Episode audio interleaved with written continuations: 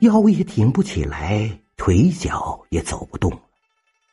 老太太呀，很少出门，常常拿着一个凳子坐在门口，向外头张望。哎呀，儿子要是再不回来，怕是就看不到喽。他觉得自己的时间不多了。老太太呀，常常在梦中梦到他的儿子，做的全是噩梦，梦到儿子打仗啊，被人杀死了。每当醒来的时候，他总是泪流满面。二十多年了，他几乎没睡过一天安稳觉，总觉得有人在敲门。每次打开门，门外都是什么都没有。老太婆。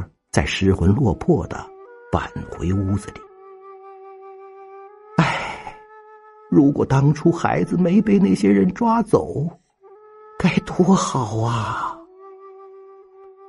又过了半年，老太太终于病倒了。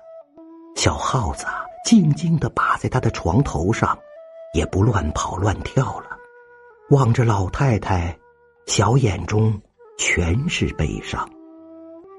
我快不行了，也不能再照顾你了。缸里有米，你自己去吃吧。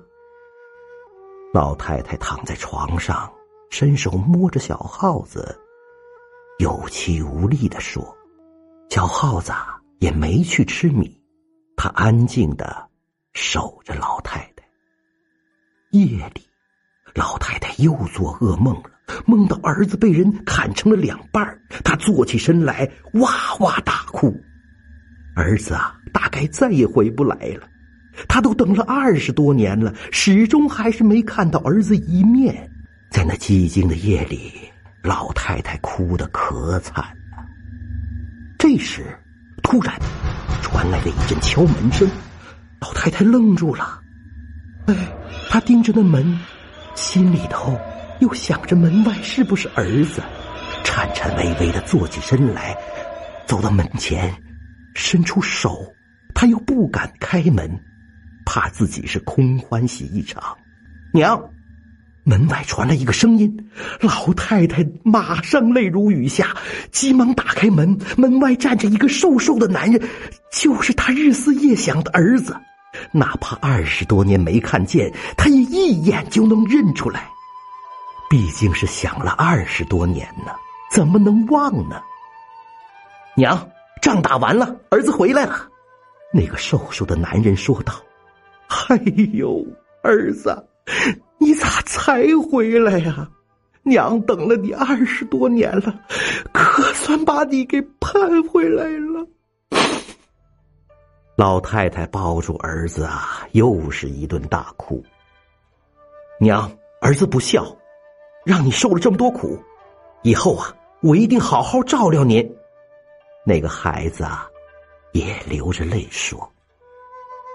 老太太抱着儿子，哭了好久好久，好像要把这二十多年的委屈全哭完。娘，别哭了，我这不是回来了吗？哎，哎，娘是高兴的。老太太赶紧把儿子拉进屋。你还没吃饭吧？我这就给你做饭去。他一边擦眼泪，一边在厨房忙到大半夜，丝毫都不觉得累，感觉也不像是病重的人。自打儿子回来以后，老太太的病啊，竟然慢慢的好起来了，身子也硬朗了，每天呐开开心心的。儿子对他又孝顺，把老太太照顾的非常好。可是，就是那只小耗子，却再也不见了。不管老太太怎么找，也找不着，让他呀还有些想呢。时间一晃，又过了半年。老太太呀，有一天上街去买米面，